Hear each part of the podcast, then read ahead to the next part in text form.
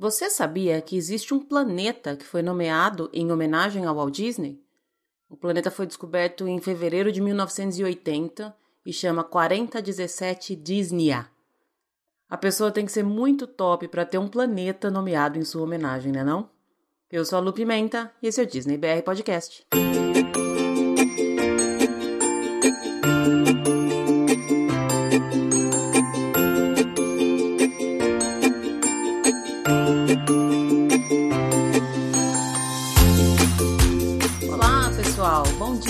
Boa tarde, boa noite, boa madrugada.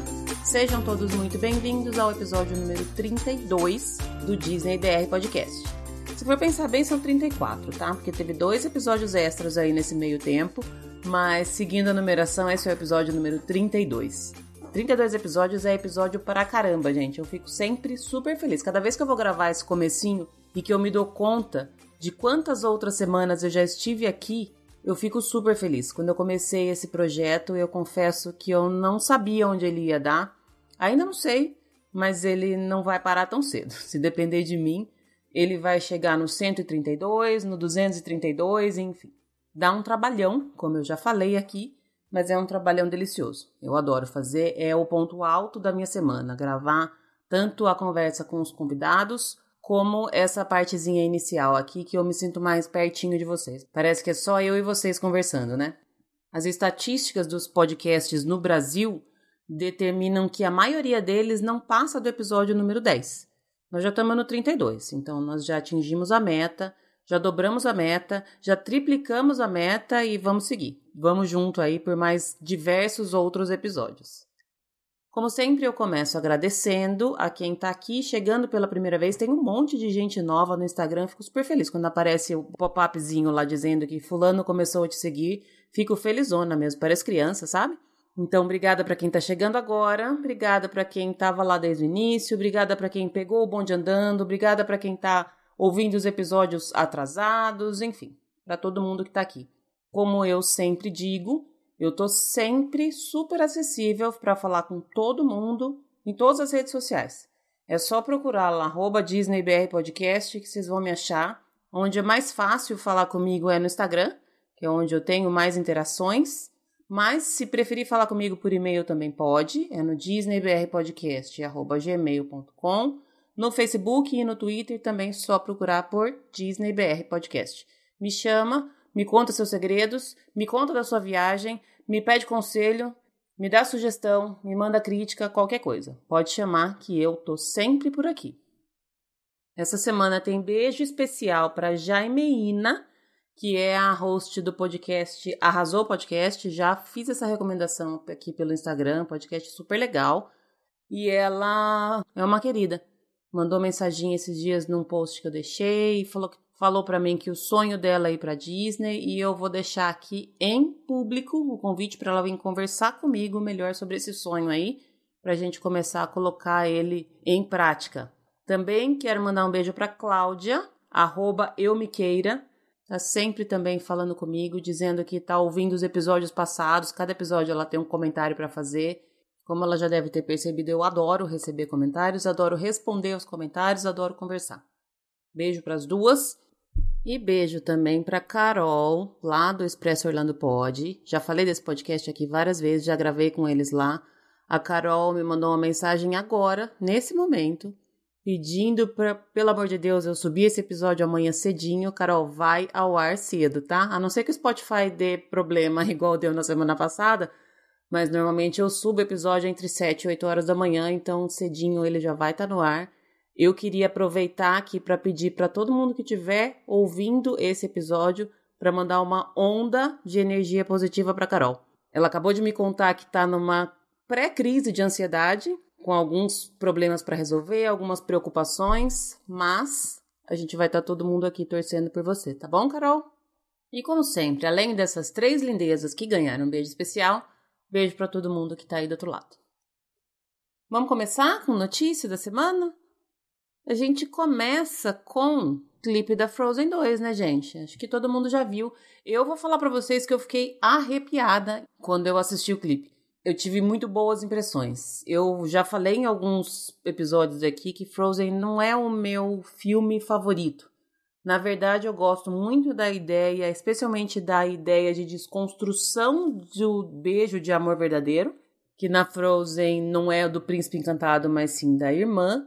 Só que eu não gosto muito da Elsa. Eu devo confessar isso, gente. Acho ela. Não sei, não, não gosto. Não vou falar muito mais sobre isso. Já falei, já recebi mensagens de negativas sobre isso, enfim. Não sou muito chegada na Elsa, mas acho que ela vai ter agora a oportunidade de mudar a minha opinião. Olha que importante que eu sou. Criar um filme só para eu mudar de opinião. Eu sou muito chique, não sou?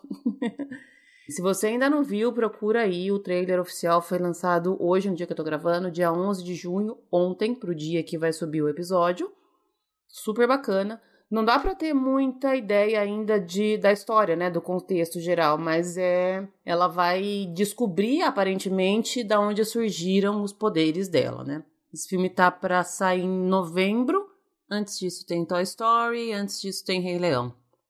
Aliás, por falar em Toy Story, que tá para sair aí, o Toy Story 4, dia desses, no dia 9 de junho, quem tava no Hollywood Studios teve a chance de ver o Tom Hanks, o Tim Allen e todo o elenco do Toy Story.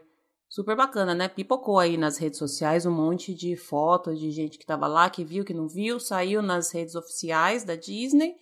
Vamos esperar para ver o que exatamente eles gravaram. Aparentemente era alguma propaganda, algum filminho de divulgação do filme, né? Aguardando ansiosa para ver.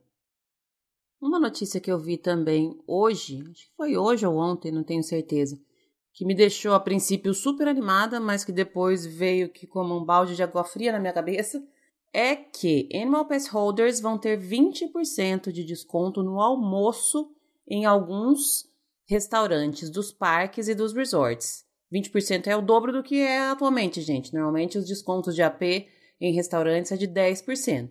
E aí, por que, que eu falei que me jogou um balde de água fria? Porque ele é só no mês de junho. Vai até o dia 2 de julho só essa promoção. E eu não vou estar lá nessa época. Se tivesse, obviamente já ia gastar o meu AP com essas coisas maravilhosas, né? Não são todos os restaurantes que estão incluídos, no Magic Kingdom é o Skipper Canteen, adoro. Liberty Tree Tavern, o Crystal Palace, o Diamond Horseshoe, adoro também, e o Tony's Town Square. No Epcot, que deveria ter um milhão de restaurantes, não tem, são só cinco restaurantes. A Cassius Beer Garden, que fica na Alemanha, Coral Reef, que é aquele que fica lá em cima, perto do Nemo, Rose and Crown, do Reino Unido, e o Garden Grill, que é o que fica lá perto do Soaring. Coincidentemente ou não, esses são os restaurantes que costumam ter dining package para eventos especiais.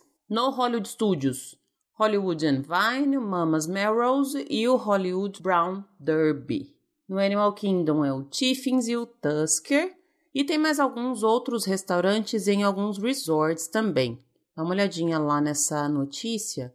Se você não achar e for em alguns resorts, pode me perguntar. Eu não vou ler todos aqui para não ficar muito chato, mas se você é Animal Pass, então vai estar tá por lá nesse período, de 11 de junho até 2 de julho. Aproveita para ter desconto de 20% nos restaurantes selecionados.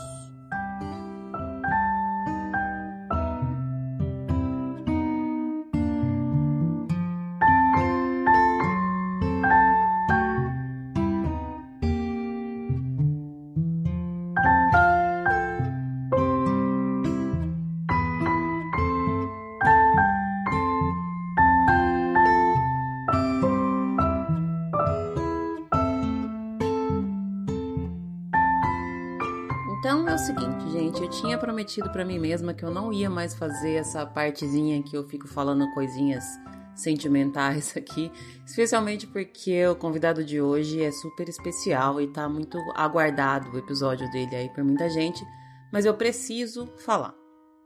Como eu já comentei algumas vezes, há muito tempo que eu escuto diversos outros podcasts sobre Disney e sobre outras coisas.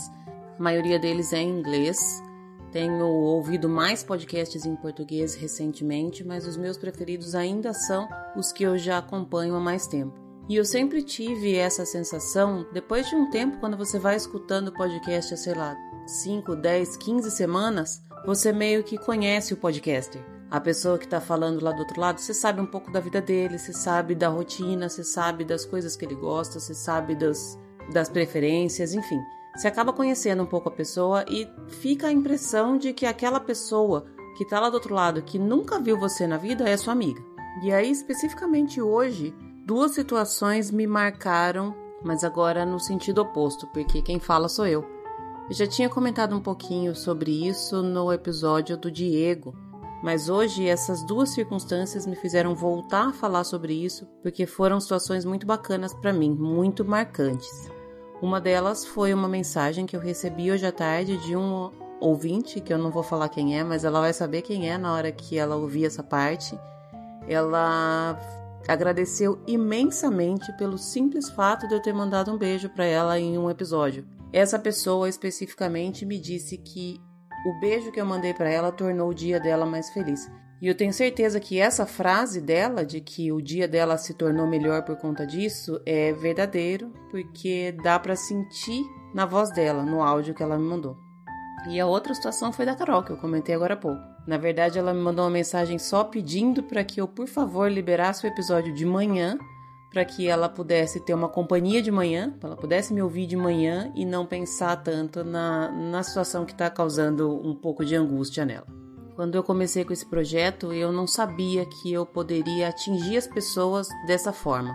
E eu sou muito grata por isso, muito grata mesmo. Talvez nem a Carol e nem a outra pessoa de quem eu comentei soubessem que o meu dia também não estava muito bom hoje. Eu estava com nos altos e baixos da vida, hoje eu estava nos meus baixos que todo mundo tem, né? Mas receber esse feedback das duas colocou um sorriso no meu rosto. E eu tô terminando o meu dia agora com esse sorriso ainda no rosto. Acho que quando a gente consegue chegar no final do dia sorrindo, apesar de todas as turbulências que ocorreram durante o dia, é porque tá tudo bem. Porque o que aconteceu há um minuto atrás já é o passado. E o passado já não muda mais nada na nossa vida agora. E como muito bem disse Alice enquanto ela estava lá no País das Maravilhas, eu não posso mais voltar para o passado, porque no passado eu era uma pessoa diferente que já não existe mais.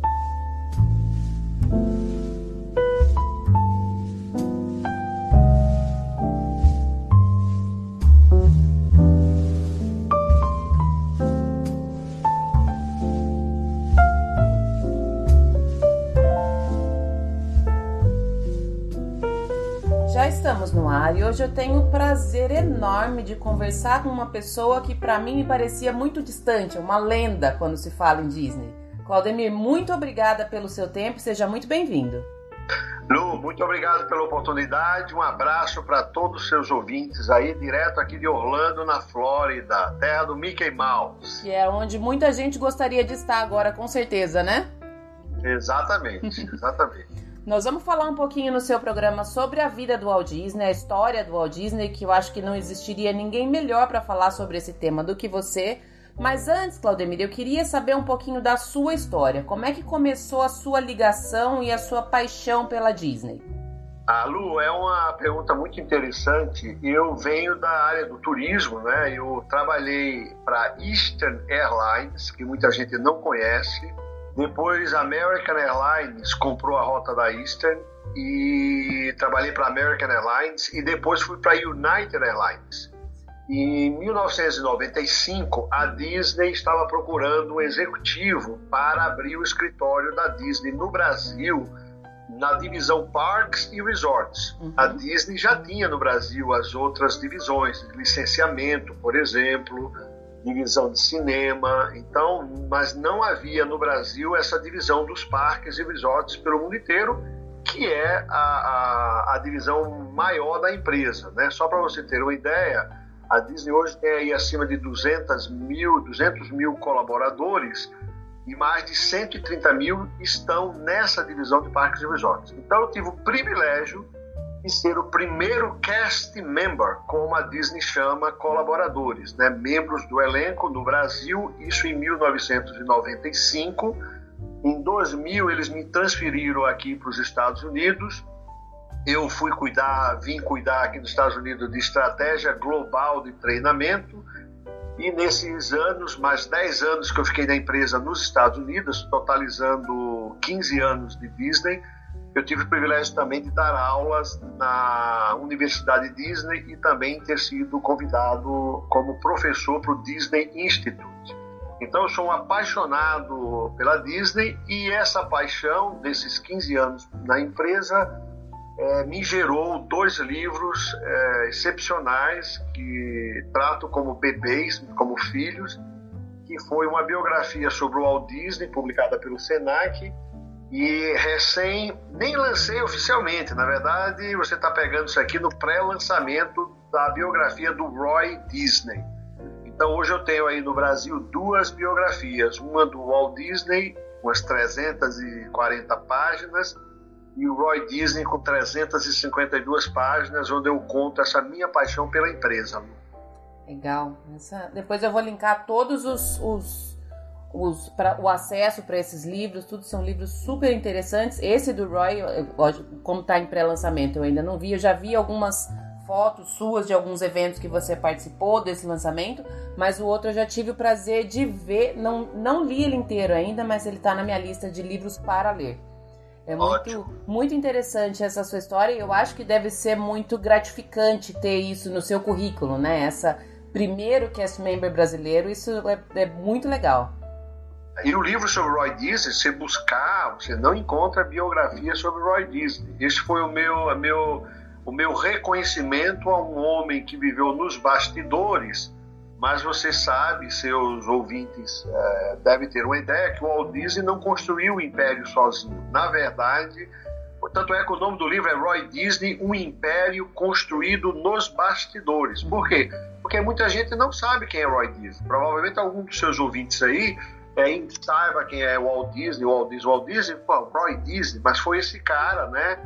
que realmente revolucionou a empresa e salvou a empresa muitas vezes, porque o Walt Disney era o criativo e o Roy Disney era o financeiro. Era um homem que corria atrás para pedir dinheiro emprestado ao Bank of America para realizar os sonhos do irmão mais novo, que era o Walt Disney. Legal. Nós vamos falar um pouquinho sobre essa participação dele, que realmente eu já li alguma coisa, mas é, é certo que o Império não seria o que é se não fosse o Roy, né?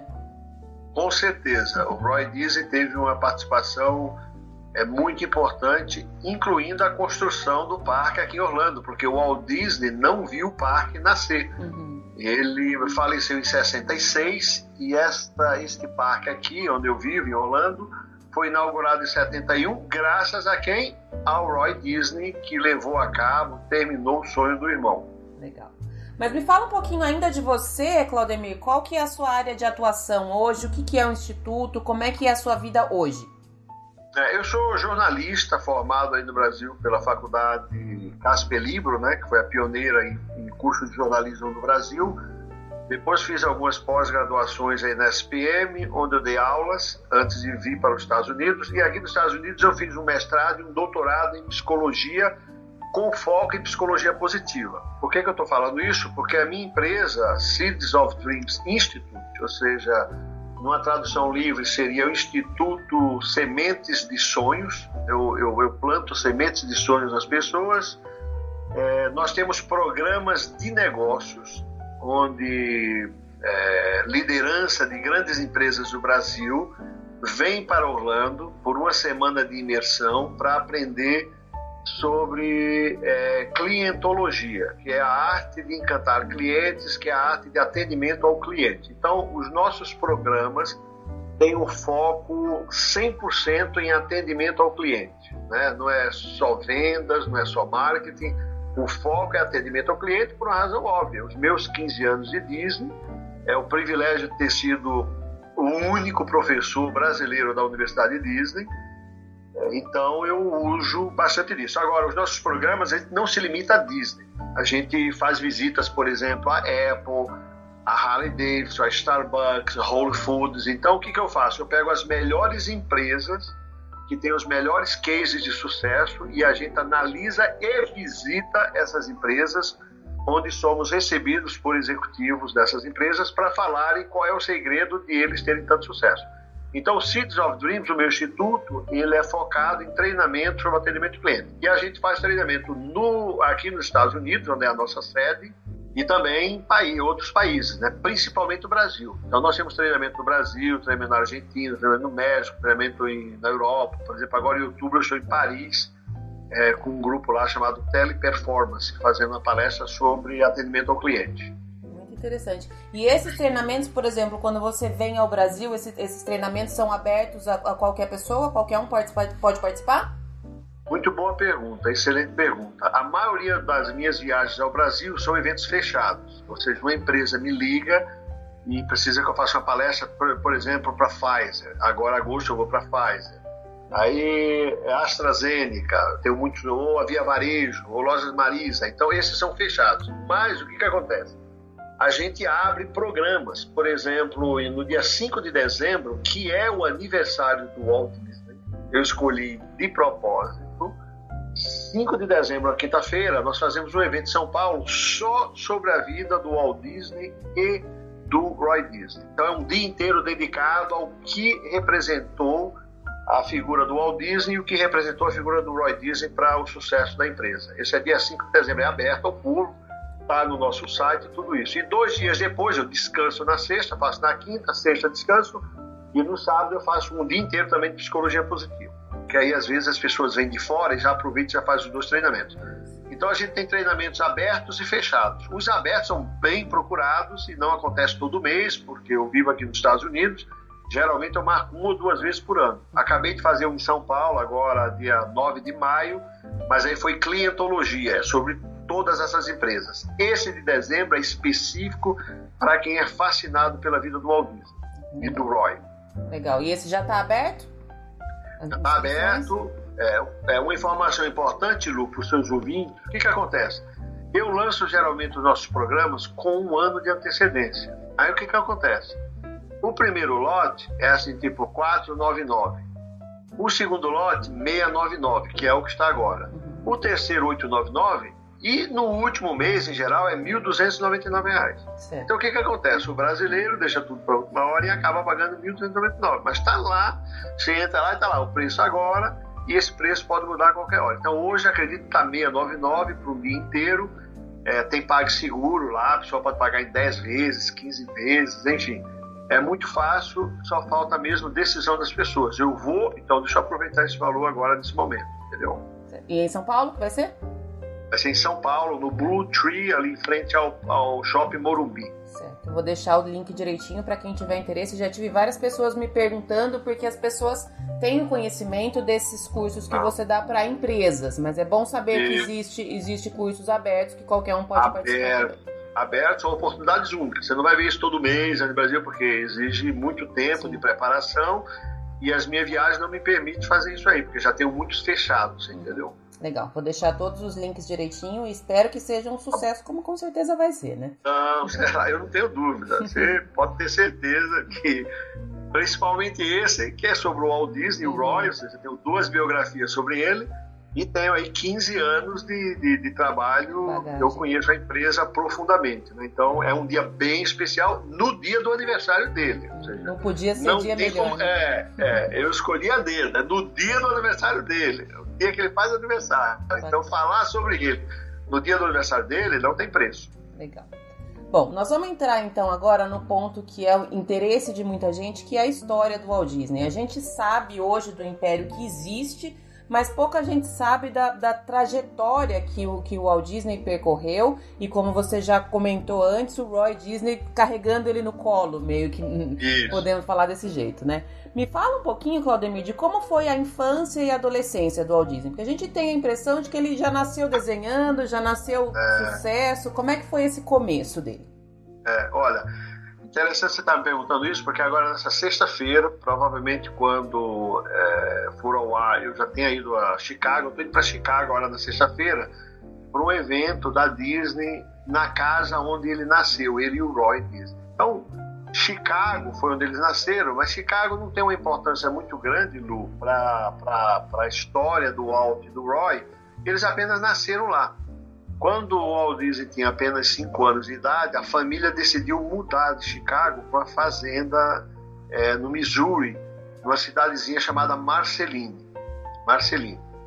É, eu conheço naturalmente a dona da casa onde ele nasceu, em Chicago. Tem um programa, na verdade, você deve saber disso, que a gente segue os passos da vida dele, a gente visita a casa onde ele nasceu, depois pegamos um trem, porque ele mudou em 1905 para essa fazenda. O meu grupo pega esse trem, isso vai acontecer agora em setembro. Todo setembro a gente faz. E aí, Marcelino, eu conheço também a dona da fazendinha lá onde ele viveu. Uhum. Né? E, e, e, a vida dos dois, é, eles passaram apenas cinco anos nessa fazenda, em Marcelino, mas essa fazenda representou muito para a vida dos dois e principalmente para a vida do Disney. Por quê? Porque ele tinha cinco anos de idade quando ele mudou para lá, portanto ele não lembra muito da época de Chicago. Se há de concordar comigo, alguém que nasceu e com cinco anos muda daquela cidade, ele não vai ter muitas lembranças daquela cidade, é muito pequenininho. Sim. Mas entre 5 anos e 10 anos, 11 anos de idade, ele vai para essa fazenda e aí ele, ele mesmo fala. Então não é o Claudemir que está falando, isso está escrito nos meus livros. O Walt Disney fala que foi a melhor época da vida dele, esses cinco anos que ele passou em Marcelino a melhor época da vida dele. Tanto e ele justifica esse pensamento dizendo que vários dos filmes que ele fez quando já era adulto, esses filmes foram baseados muito nessas experiências da infância dele em Marcelino. Então, vou dar alguns exemplos para os seus ouvintes. Você pega os filmes da Disney, né? Você tem lá pássaros, você tem nos filmes da Disney animais, você tem nos filmes da Disney lagos, rios, tudo isso tem uma influência lá de Marcelino. Mas o principal, a principal influência é, também tem nos parques. Né? Muita gente que conhece, os seus ouvintes que conhecerem o Magic Kingdom, aquela entrada principal que dá para o castelo da Cinderela, aquela entradinha, aquela avenida ali, ela é uma réplica de Downtown Marcelino. Uhum. Então o Walt Disney quis trazer um pouco da infância dele, linda, feliz de Marceline, para dentro dos parques que nós usufruímos até os dias de hoje. Então, Chicago não teve uma importância ímpar para eles, porque eram pequenininhos. Marceline tem assim, uma importância muito importante para o Walt Disney, não tanto para o Roy, e vou explicar para vocês, assim, seus ouvintes sairão especialistas depois desse, desse, de, de, dessa audição. O Roy tinha, era oito anos mais velhos que o Walt. Portanto, o Roy estava aí com seus 13, 14 anos quando foi para a fazenda. O Walt tinha 5 anos e junto ia a irmãzinha dele de 3, Ruth, a Ruth. Então o que, que aconteceu? O Roy teve que trabalhar na fazenda. Teve que trabalhar no sol quente, o pai era muito duro com eles, né? Daqui a pouco provavelmente ele vai falar sobre isso. É, então o Walt Disney aproveitou a fazenda. Já o Roy Disney trabalhou. Entendi. Então, se você pegar a biografia do Roy que eu escrevi, é, você vai notar, Lu, que ele não fala que Marceline foi maravilhoso, que foi lindo. Por quê? Porque ele teve de trabalhar enquanto o Walt era mais novinho, estava se divertindo, brincando na casa. Não tinha como ir trabalhar com 5 anos de idade. Uhum. Então essa relação de Marcelina é muito linda, porque para um irmão teve uma conotação e para o outro outra totalmente diferente, né? Interessante. E tem uma história muito interessante é, que eu tenho certeza que seus ouvintes vão amar. É, como o Roy era um pouco mais velho, oito anos mais velho, e eram pobres, a casa não tinha um quarto para cada filho, né? Porque havia também o Herbert e o Raymond. Então estamos falando aí Herbert, Raymond, Walt, Roy e a Ruth. São cinco filhos. Então eles não tinham quarto para cada um. Então o que aconteceu é que o Roy dormia com o Walt Disney na mesma cama. E o Walt Disney, por ser pequenininho, fazia pipi na cama toda noite. e o Roy, o Roy amanhecia totalmente ensopado, como a gente fala lá no Nordeste, né? Mas ensopado, molhado. E aí, ou seja, Anos depois, quando já era velho, quando o Roy já tinha uma certa idade, perguntaram para ele: Poxa vida, mas o teu irmão fazia pipi em você na cama quando era pequeno, né? Aí o Roy olhou para o jornalista e falou assim: quando era pequeno, não, ele faz pipi na minha, em cima de mim até hoje. Se referindo às travessuras, né, os problemas que o irmão mais jovem causava para ele, querendo sonhar, querendo fazer muitos, muitas atrações, muitos parques, muitos filmes. E era o irmão que tinha que correr atrás de dinheiro. Então o Roy foi como um pai pro Walt Disney. Uhum. Pai, entendeu? Entendi. É bem essa, essa, esse ponto que você falou de ter essa memória boa, que dos 5 aos 10 anos é o que a gente consegue guardar de coisa boa de infância, né? É, é isso aí. Por isso a né? importância né? de Marceline e por isso que o meu programa de negócios, que a gente segue os passos dele, exatamente como ele fez. Vamos para Chicago, visitamos onde ele viveu, onde o irmão estudou, pegamos um trem, vamos de trem até Marceline. E nós ficamos três dias em Marceline exatamente porque o programa quer descobrir por que, que aquela cidadezinha foi tão importante para eles, uhum. entendeu? Então, é, é, esses 5 a 10 anos de idade têm uma importância vital na história do Walt Disney. Por isso que o meu livro, inclusive, é o Walt Disney de Marceline para o mundo. Sim. Então eu foco muito nessa cidade de Marceline porque realmente ele falou que foi uma importância vital para a vida dele. Interessante. E aí, com que idade ele começou a, a partir para o lado da, da, ilustração? Como é que foi esse começo de, de carreira dele? Ou pelo menos o começo da ideia do que ele queria fazer e ser? É, existem algumas histórias, uma delas é que o primeiro desenho dele foi um cavalo, adivinha onde? Em Marceline, Marceline. Aliás, tem um filme muito interessante na Netflix, é, se não me engano é Walt antes de Mickey, que conta isso. Né? Então o primeiro desenho dele foi um cavalo, ele ganhou um centavo para fazer aquele cavalo ali, do, do, de um vizinho lá da fazenda deles. Então a gente diria que ali começou a, a, a, poderíamos dizer que foi o começo dele como desenhista. Uhum. Mas até ele mudar para Kansas City, quando ele já tinha aí os seus 11 anos de idade, ele primeiro vai distribuir junto com o irmão Roy é, jornais, porque o pai comprou o direito de uma rota de dois jornais que havia em Kansas City, e um deles ainda existe até hoje, Kansas City Star. E o trabalho do Walt e do Roy em Kansas City era acordar três horas da madrugada, gelo, porque não é frio, era gelado, é 10, 20 graus abaixo de zero. E o Walt Disney com seus 13, 14 anos e o Roy aí já estava com seus 18. É, o trabalho deles, Lu, era entregar esses jornais nas casas, né? Tinha uma distribuição para fazer. E o pai era muito rígido e fala-se que essa questão de qualidade da Disney vem até dessa época. O pai não permitia que os filhos jogassem jornais pra, pela, pela, por cima da grade das casas. Uhum. O pai obrigava que eles descessem, se tivesse bicicleta, ou entrassem e colocassem o jornalzinho arrumadinho na porta do cliente. Eles não deixavam, porque o jornal, hoje em dia o jornal você joga por cima ali da, da cerca, da porta, e joga lá, o jornal fica jogado lá. O pai do Aldis não queria isso. O pai do Aldis queria que eles parassem, entrassem e colocassem o jornalzinho no lugar arrumadinho. Né? Interessante essa ideia de qualidade já desde, desde sempre, né? É, é. E por que, que é importante estar tá falando isso? Você vai notar que o, o Walt Disney não fala de Kansas City da mesma forma que ele fala de Marceline. Por quê? Porque em Kansas City ele já começou a sentir o lado difícil de ser mais criança, tem que trabalhar com 11, 12 anos de idade. Uhum. Entendeu? É, e aí, quando ele já estava com os seus 16, 17 anos, começou a fazer alguns desenhos ah, ele abre, ele fale três vezes, ele abriu falência três vezes lá em Kansas City, a gente estuda tudo isso na viagem, a gente vai para Kansas City também, tá, esse grupo, por, por, razões óbvias, a gente segue os passos da vida do Walt Disney, e então ele faliu três vezes como desenhista, ah, e muita gente não sabe, ele desistiu da animação em 1900 23. Ele desiste da animação por quê? Como ele faliu três vezes, ele falou assim: Eu acho que eu cheguei tarde na animação.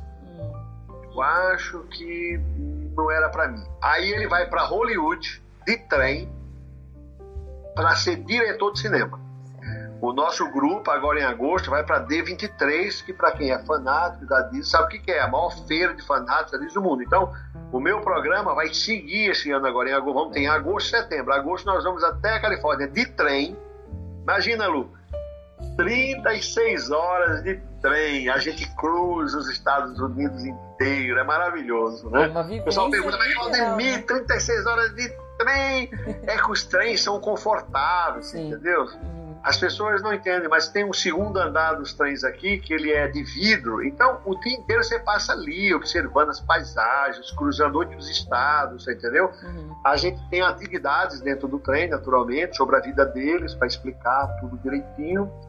É, é, é, os assentos dos trens são muito mais confortáveis que de avião, entendeu? Então, só para você ter uma ideia, a classe econômica de um trem é praticamente uma executiva ou quase primeira classe do avião. Então, você viaja tranquilo, ou seja, tranquilo numa econômica do trem. São 36 horas até a Califórnia, né? Então ele vai para a Califórnia para ser diretor de cinema.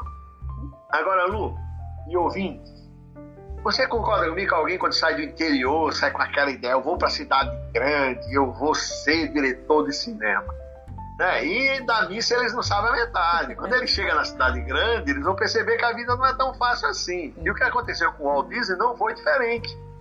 Ele não conseguiu nem ser ator, que dirá ser diretor de cinema. Ele era jovem ainda, Claudemir? Desculpa te cortar. Qual era a idade aproximada dele nessa época? Não, 23 anos de idade. 23 anos de idade. É, a gente então, tava é, com, aquela ideia de sonho que todo mundo passa, né? Sonho, todo jovem passa, que sai do interior, vai pra cidade grande, entendeu? Ah, eu vou vencer e tal. E aí o que acontece? É, não foi fácil, ele não conseguiu arrumar emprego como ator, nada. E aí, adivinha, se une ao Roy, finalmente, o irmão, e ele é forçado a voltar ao quê? Às origens, a fazer animação. Lembra-se que ele faliu três vezes Sim. fazendo animação, blá blá blá. Ele é forçado a voltar a fazer animação e aí abriram no dia 16 de outubro de 1923 o Disney Brothers Studios, que seriam os estúdios dos irmãos Disney, uhum. do Roy e do Walt. E a empresa Lu existe até hoje. Olha que lindo, hein? Que legal. Lindo, né? E um, mais um detalhe para os teus ouvintes aí, tudo isso detalhado nos dois livros. É um outro detalhe super importante para os teus ouvintes é o seguinte: a, o sucesso da Disney é baseado nessa, nesses dois gênios. Um era o criativo, que era o Walt Disney, que trazia as ideias, e num financeiro, que era o irmão dele. Tanto é, Lu, que as três primeiras falências do Walt Disney, ele não tinha um financeiro. Ou era ele sozinho, que era criativo, ou depois ele abriu com o Ubi Irex, que viria a ser o principal desenhista do Mickey Mouse, que também era criativo. Aí depois ele abre a Lothlogame sozinho, ou seja, não tinha ninguém de finanças. Uhum. Então eu sempre provo a importância do Roy. Se o Roy não se junta com o Walt, talvez eu e você não estaríamos aqui para contar essa história. Então, o Roy Disney, eu tirei ele dos bastidores e coloquei ele no holofote para ele saber da importância dele e eu quero que todas as pessoas conheçam a história do Roy Disney, porque foi um cara espetacular e realmente merece todo o respeito e atenção, porque todo mundo fala do Walt Disney, mas se esquecem da importância desse irmão genial que foi o, o Roy Disney. Foi, foi, pelo que você está falando, ele foi o empresário, na verdade, né? Ah, não, ele, ele é tanto é que existe uma frase no parque aqui nas, nas, nas, nas janelas que fala dreamers and doers, ou seja, sonhadores e fazedores. Uhum. Quem era o sonhador era o Walt Disney, o fazedor, o que fazia acontecer, era o Roy. Então, o Roy é essa, essa eu morrerei feliz com essa biografia, porque não existe no mundo nenhuma biografia voltada. Existe um livro do Bob Thomas, que foi o biógrafo do Walt Disney, mas você não pode considerar como uma biografia, porque fala muito mais de negócios do que realmente da vida dele. Então, essa minha biografia ela tem essa importância aí nível mundial de alguém que resolveu escrever algo sobre um homem que vivia nos, nos bastidores. Estava escondidinho até então, né? Ninguém, ninguém realmente dava essa, essa importância e não existiria, como você falou no início, não existiria o que existe hoje se não fosse o Roy, né? Exato, exatamente. Legal. Vamos falar um pouquinho da, do, do, começo dos personagens, Claudemir. Como é que, quais foram os primeiros personagens? Qual que é a história do Coelho Oswald? Vamos falar um pouquinho sobre isso? Durante essas três primeiras empresas, ele criou vários desenhos, mas nada que, o que deu um pouquinho de sucesso foi Alice Comedies, né? As comédias da Alice, que era uma, era uma menininha, personagem, pessoas é, que contracenava com desenhos. Então, o Walt Disney já na década de 20 já fazia esses filmes é, interagindo pessoas com desenho animado com animação. Então, o Walt Disney foi pioneiro nisso também.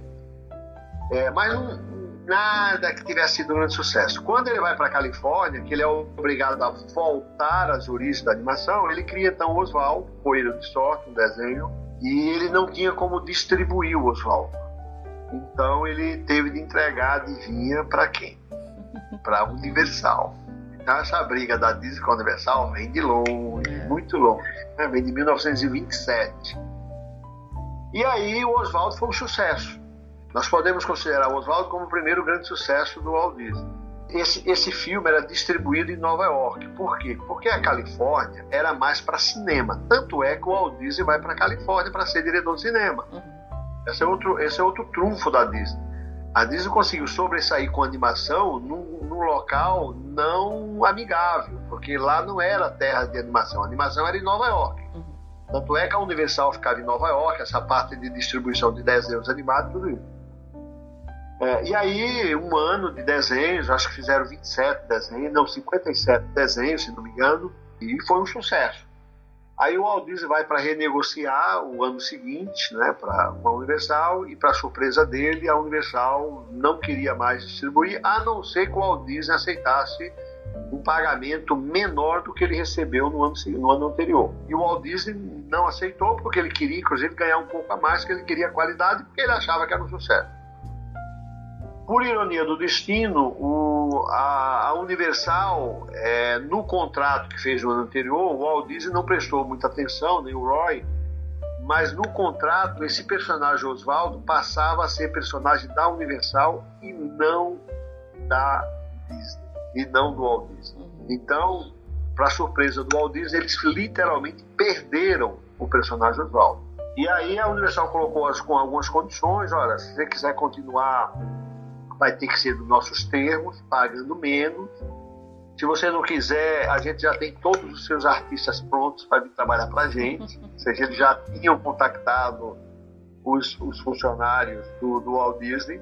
E para que seus ouvintes entendam por que, que os funcionários do Walt Disney já tinham sido contactados, é que, como a distribuição era em Nova York, todos os meses um cunhado do CEO na época, do presidente da, da Universal, chamado Charles Mintz, o cunhado dele vinha com o cheque para a Califórnia, entregava o cheque e levava um desenho do Oswaldo. Então, todos os meses tinha esse caminho: ida, levando um cheque, podem pagar as contas e trazer um novo desenho. Walt ficava trabalhando no desenho todo mês. E nessas viagens, esse cunhado do Charles Mintz convenceu a maioria maioria não, todos, com exceção do Ubi Irex, todos, a irem para Nova York, porque o centro mundial de animação era Nova York. Então ele chegou lá com esse papo: olha, meu, imagina trabalhar pra gente lá, tal, tal. E realmente foi real. Os caras largaram o Walt Disney, o Walt Disney perdeu então o Oswaldo, e você já sabe o que aconteceu na viagem de volta. Você quer que eu conte isso aí? Eu quero, quero, por favor. Aí ele perdeu tudo, seria a quarta falência, e provavelmente eu e você não estaríamos aqui, nem seus ouvintes, falando sobre esse tema, estaríamos em outra, outra parte do mundo, fazendo outras coisas. É... Na volta, o Walt Disney, o trem, passava exatamente por Marceline e por Kansas City. E o Walt Disney se lembra não só da fazenda, dos camundongos que via nas fazendas, como principalmente em Kansas City, no quando ele abriu a empresinha dele e fazia os desenhos, ele lembrou de um camundongo que todos os dias vinha para a mesinha dele para alimentá-lo. O Walt Disney alimentava esse camundongo. E aí no trem ele começou a desenhar. quando o trem passava por essa região de Marcelino e Kansas City, ele começou a desenhar, desenhar, desenhar, desenhar. E chegou a, a um desenho, mostrou para a esposa, Lily, que estava no trem, e perguntou: Lily, o que você acha da gente chamar esse novo personagem de Mortimer Mouse? Lu, imagina os seus ouvintes indo para Orlando agora e dizendo: tô indo para Disney para ver o Mortimer Mouse. Você já imaginou que loucura não seria?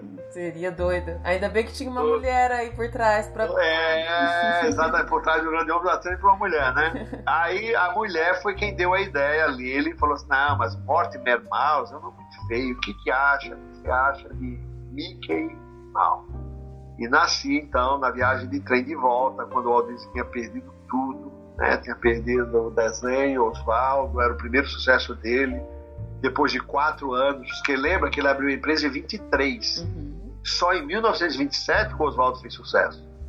Então ele passou quatro anos ali ralando e finalmente consegue e descobre que o personagem não é mais dele, é da Universal.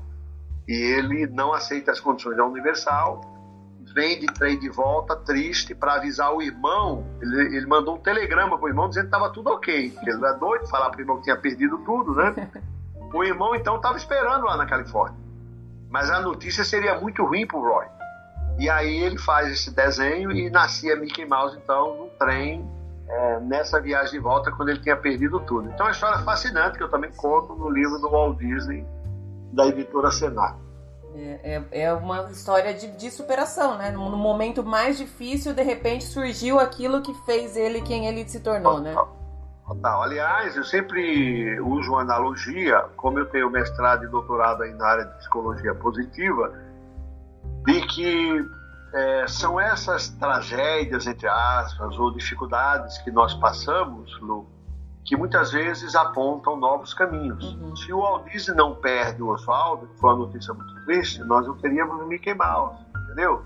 Se o Steve Jobs não tivesse sido mandado embora da Apple, ele não teria fundado a Pixar, entendeu? A Pixar.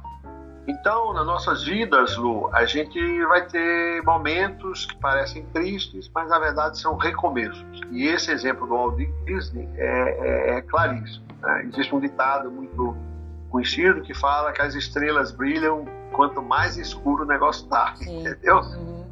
Então, esse é um exemplo bem, bem, bem legal e é transformador. Existe uma analogia também em psicologia chamada teoria do caos é mais conhecida como efeito borboleta, que é uma pequena ação que acontece na tua vida que transforma tudo. Então, essa história do, do Walt Disney, de ter perdido Oswaldo e ter criado o Mickey, é, é uma historinha que, se não acontece, nós não estaríamos aqui. É incrível, né? E não teria tanta coisa, né? A gente não seria tão apaixonado ah, por esse mundo como ah, a gente é hoje, né? Não, então, de vez em quando é bom perder algumas coisas, é. sim, chorar, porque coisas melhores vão vir. Sim.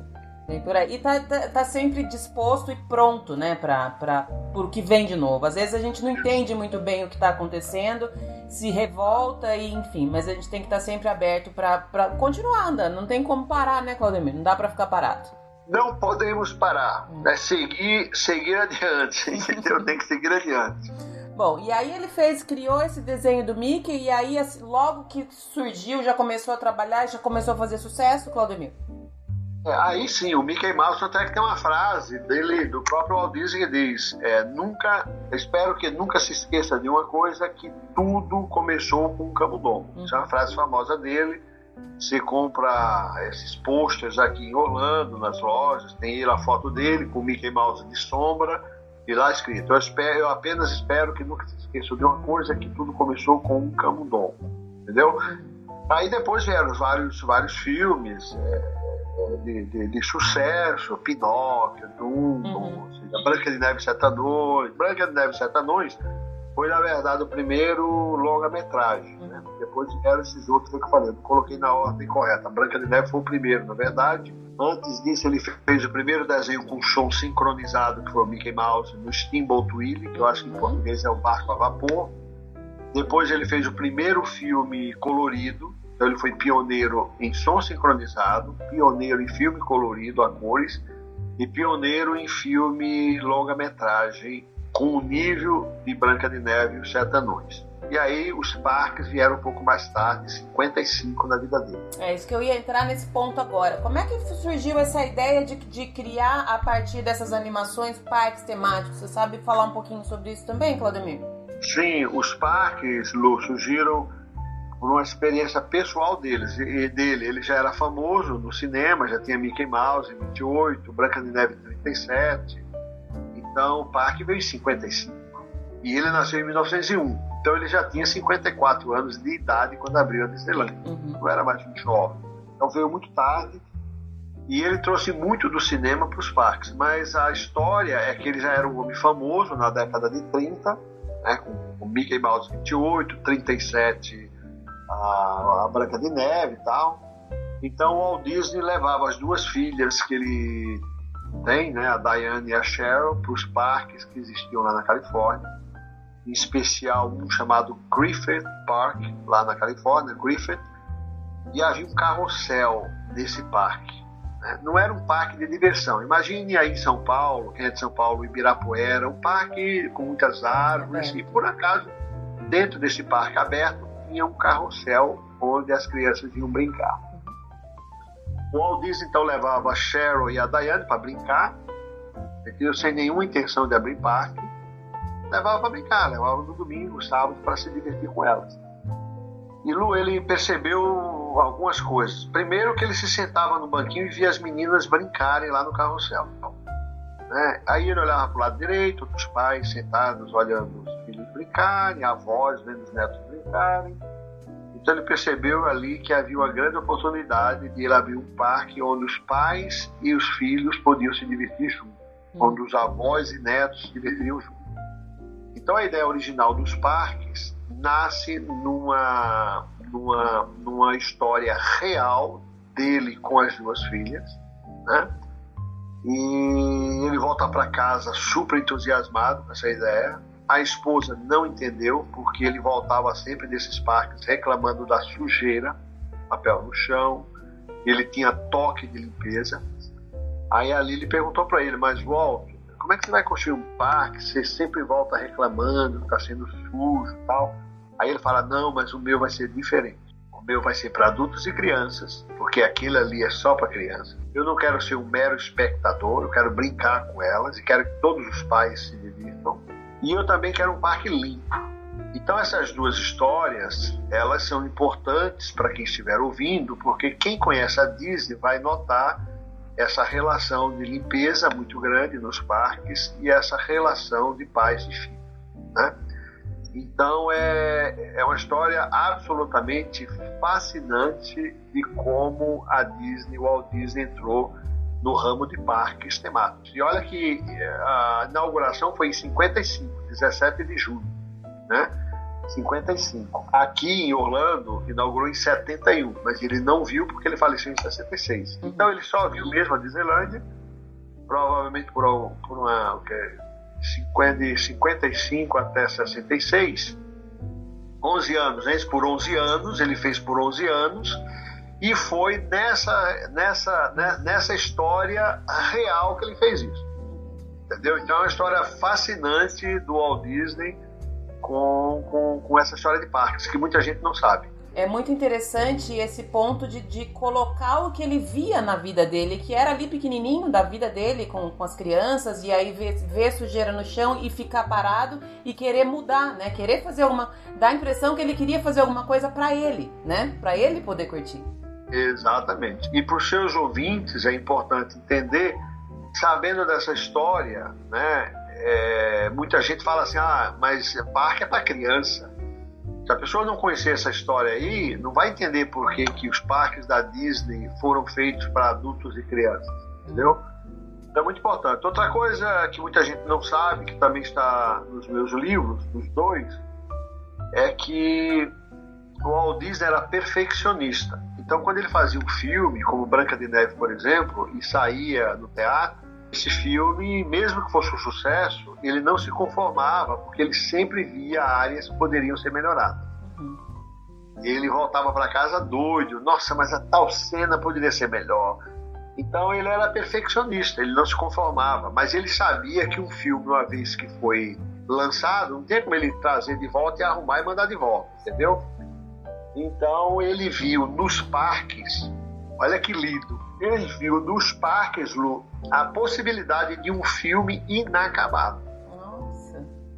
Então ele viu no parque uma forma de ser um filme que ele pudesse mudar a hora que ele quisesse. E é exatamente isso que acontece nos parques. Então, essa visão você não vai encontrar em, em muitos livros, né? vai encontrar no meu, porque realmente eu me aprofundei é, em tudo que ele fez, por que, que ele fez, como ele fez para trazer isso para os seus ouvintes. É legal. Às vezes a gente sabe que é, que é tudo muito legal, que é tudo muito perfeito, mas não tem nem ideia do que tem por trás de tudo isso, né? E isso, é, isso é, bem Essa visão também de, de filme em movimento, essa esse eu também não sabia.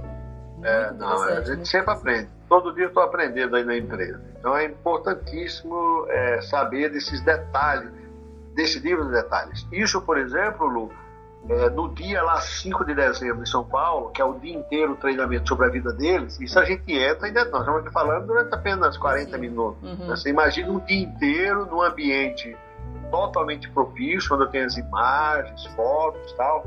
Então esse programa ele é muito importante para mim porque eu consigo trazer para os, para os presentes né, a história completa deles. A pessoa sai do dia 5 entendendo em detalhes a vida e obra do Walt Disney. Você sai como, praticamente como especialista para falar com autoridade é, sobre isso. Muito legal.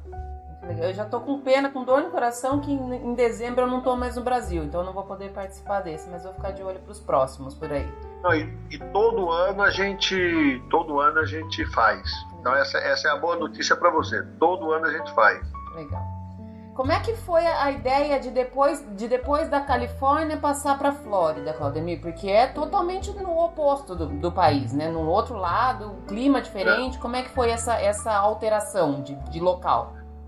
Essa uma das principais razões era exatamente porque ele não queria construir muito perto, porque ele precisava de estar longe para ter mais clientes daquela região. Então ele estava na costa, né, numa, numa costa dos Estados Unidos, costa oeste, e precisava ser longe da Califórnia para ter né, parques separados. Essa é a razão.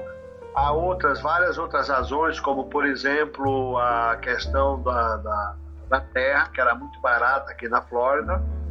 Era aqui na Flórida antes de 71, Lu, era basicamente pântano, laranja e gado, não havia nada mais. Então ele comprou isso aqui a preço de banana entendeu? Preço de banana, absolutamente de banana. E ele mandou vários executivos, falam em 111 executivos, vieram, foram comprando terras, mas colocavam nomes diferentes. Não podia falar, o Walt Disney está vindo para Orlando para comprar terra, porque aí a terra subiria. Uhum. Então eles compraram isso tudo na, na surdina, como é que fala assim, na, na, na, na, em mistério. Ninguém sabia quem estava comprando essas terras.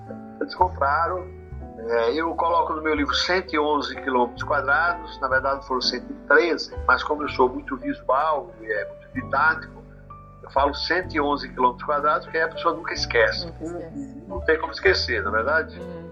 Então é muito bom que esse teu podcast aí vai poder levar essas informações e o pessoal saber desse treinamento especial que a gente tem no dia 5 de dezembro aí em São Paulo e no dia 7 Psicologia Positiva. Vou deixar todos os links, então. Eu adorei conversar com você. Espero muito que a gente possa se encontrar pessoalmente um dia.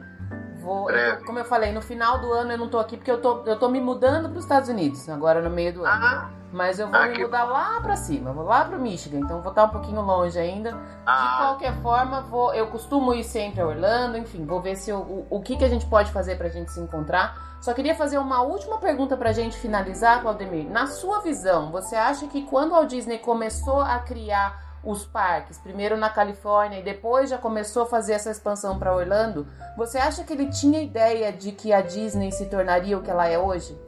Sim, porque ele quando ele entrava no projeto, ele, ele tinha a visão, né? ele, a visão dele, ele sabia que ia dar certo. Tanto é verdade que ele acreditava em tudo que ele fazia, que os prognósticos para a Disneylândia não eram nada, nada bons. Na realidade, os prognósticos jornalistas, os críticos, diziam que a Disneylândia seria esquecida e fechada em um ano. E por que, que diziam isso? Como ele veio com a ideia nova de adultos e crianças, as pessoas na mente delas ainda não acreditavam que o parque era para adultos. Né? Pô, esse cara está vindo com a ideia que não vai rolar não vai funcionar. Adulto não vai querer ir para parque de diversão. Parque de diversão é para criança, como era antes da Disneylandia. E ele apostou na ideia dele porque ele era um cara muito inteligente e ele sabia que a única diferença entre um adulto e uma criança é apenas uma coisa chamada experiência. Então o Walt Disney dizia o seguinte: se eu fizer um parque é bem feito, ele vai funcionar para crianças e crianças com experiência em vez de falar adulto. Entendeu? Falou todo mundo, né? Que é o que a gente se transforma quando vai no parque. É, tanto é que tem um vídeo dele em espanhol eu usava quando eu trabalhava na Disney, eu cuidava de estratégia global, então eu, eu fazia apresentações pelo mundo inteiro. E quando eu fazia em espanhol, havia um vídeo que falava assim: a todos que vêm à Disneylândia, sejam bem-vindos, jovens e jovens de coração. É exatamente esse conceito, ou seja, jovens e jovens com experiência, para não dizer adultos. Então ele sabia, né? E o sucesso foi tão grande, na verdade, tão grande, que foi o que fez ele pensar aqui na Flórida. Ele se chamava originalmente Projeto X, para ninguém saber do que se tratava, depois mudou para Projeto Flórida e finalmente Walt Disney World Resort. Né? E uma história para terminar fascinante é, sobre o Roy Disney, já que a gente falou muito do Walt, mas eu, a gente deu uma ênfase da importância do, do Roy.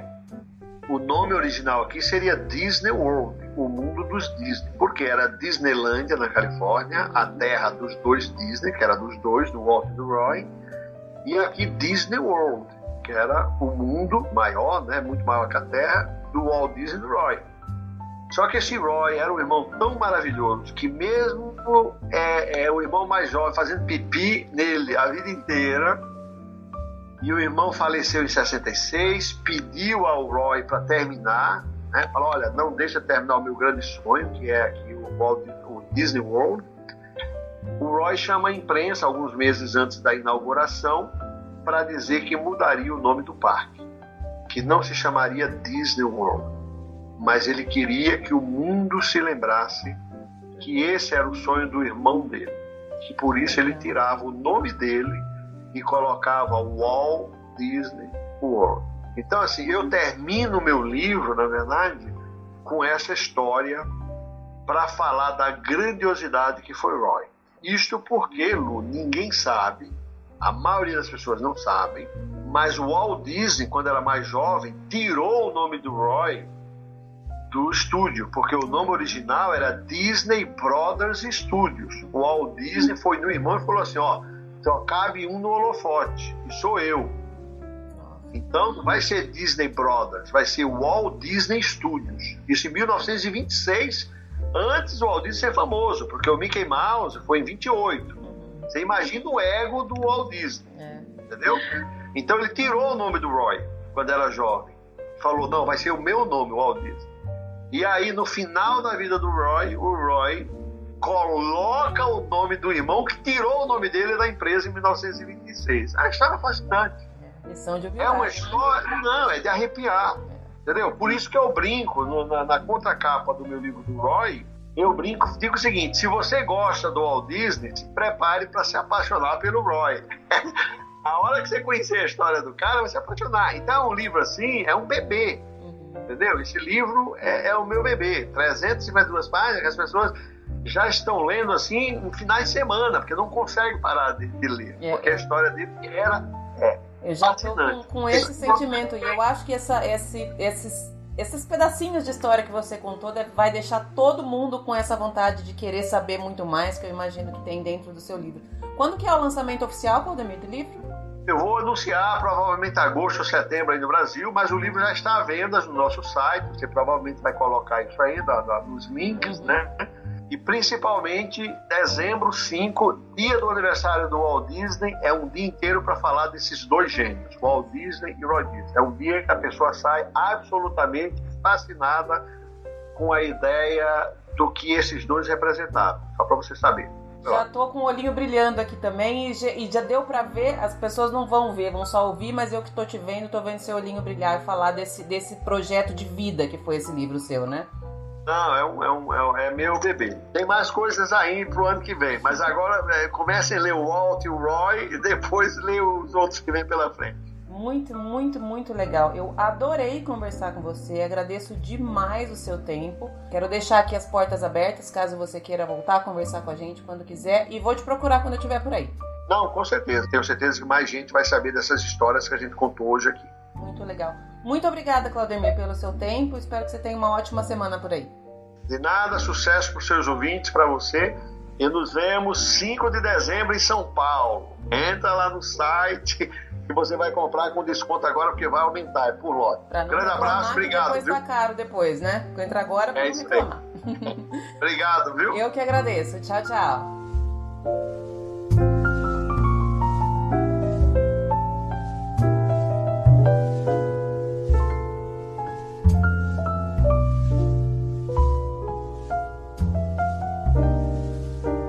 Então é isso, gente. Chegamos ao fim de mais um episódio. Eu espero que vocês tenham gostado tanto quanto eu. Esse episódio foi cheio de informações, né? Foi bem rico em informações que não é o que a gente costuma falar aqui. A gente está falando sempre da experiência nos parques, do que deve, o que não deve, o que pode, o que não pode, mas saber um pouco mais da parte histórica eu acho muito bacana. Espero muito que vocês tenham gostado. Vou deixar lá no post do episódio todos os links a que o Claudemir se referiu, tanto para a compra do livro quanto para a inscrição no evento que ele vai fazer aqui em São Paulo no dia 5 de dezembro. Quem for me conta, eu infelizmente não vou poder participar porque em dezembro já não estou mais aqui, mas vou ficar esperando o feedback de todos vocês. Espero que vocês possam ir e me contar como foi. E na semana que vem tem mais episódio do Disney BR Podcast. Um beijo, tchau, tchau.